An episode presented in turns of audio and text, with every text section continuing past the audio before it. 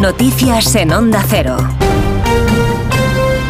Buenos días. Hoy pasan a disposición de la Audiencia Nacional Coldo García, el que fue asesor del exministro socialista José Luis Ábalos, y otros cuatro detenidos por el presunto cobro de comisiones por la compra de mascarillas durante la pandemia, entre los que se encontraría también su supuesto socio, el presidente del Zamora Club de Fútbol, Víctor de Aldama. Hay otras 18 personas implicadas y se investigan delitos de organización criminal, tráfico de influencias y cohecho, entre otros. La UCO, la unidad Central Operativa investiga el gasto de 53 millones de euros en contratos de material sanitario que iba destinado a los ministerios de Transporte e Interior y a comunidades autónomas como Baleares y Canarias. La denuncia que originó la investigación fue interpuesta por el secretario general del PP en la Comunidad de Madrid, Alfonso Serrano. José Luis Ábalos ha dicho desconocer los hechos. No tengo ni idea, o sea, es que me he enterado ahora, Me he quedado estupefacto con esto. Pero lo que es, no tengo más información que lo que he leído, y lo que he leído es que encima dice que es secreto. Ojalá me pueda informar y espero tener información, ¿no? Porque duelen estas cosas, claro. Todo se hizo bien a través de los mecanismos legales, algo que siempre me preocupe.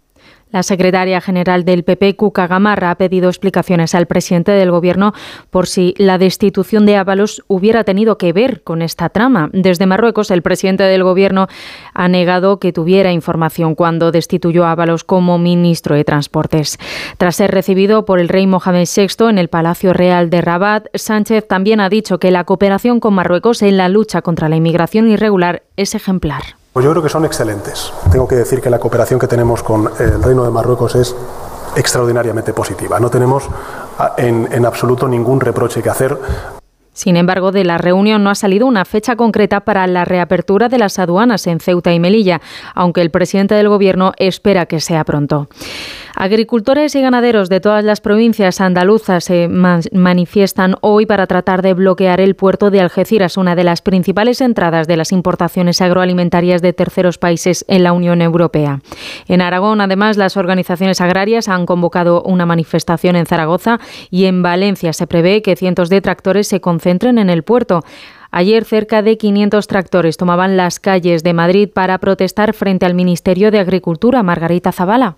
Los agricultores han vuelto a exhibir músculo a pesar de que llevan ya varias semanas de movilizaciones. Este miércoles consiguieron colapsar parte del centro de Madrid con una asistencia de más de 4.000 personas y más de 1.000 tractores. Al menos la mitad, además, consiguió llegar hasta el Ministerio de Agricultura, donde al final no les recibió el ministro Planas. Pese a ello, califican la jornada de histórica.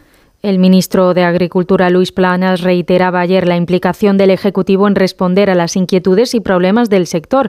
Ha recordado las reclamaciones que va a llevar al Consejo de Ministros de Agricultura de la Unión Europea la semana que viene. Patricia Gijón. El ministro de Agricultura muestra su máximo respeto a las manifestaciones del sector y asegura que está abierto al diálogo y comprometido con la defensa del campo español que llevará el próximo lunes al Consejo de Ministros de Agricultura de la Unión Europea. 284,5 millones de euros para este año para apoyar a agricultores y ganaderos.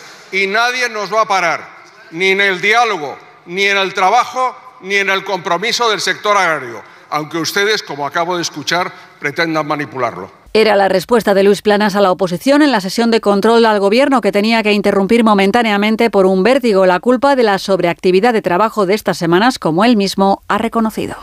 La audiencia de Barcelona ha citado para hoy jueves al exjugador del Barça, Dani Alves, para comunicarle la sentencia del juicio por agresión sexual que celebró contra él hace dos semanas, caso por el que afronta una pena de hasta 12 años de prisión. Alves va a ser trasladado desde la cárcel Brians, en la que ingresó tras su detención en enero del año pasado, y va a comparecer ante la audiencia de Barcelona, que también ha citado a la Fiscalía, la acusación particular y la defensa. Y según el Instituto Nacional de Estadística, los nacimientos han caído de nuevo en nuestro país, registrando el mínimo histórico por quinto año consecutivo. Cada vez se tienen menos hijos y la decisión de tenerlos se retrasa cada vez más. Francisco Paniagua. Se trata de hacer la cuenta y ver que no vamos bien, aseguran los expertos en natalidad. El año pasado, a cierre completo, nacieron 322.000 niños en nuestro país y murieron 435.000 personas. Salvo las comunidades de Madrid y Extremadura, todas las demás marcaron récord negativo de nacimientos, un 2% menos que el año anterior. Nacen solo 882 niños al día en nuestro país. Estamos en niveles de la posguerra, 1941.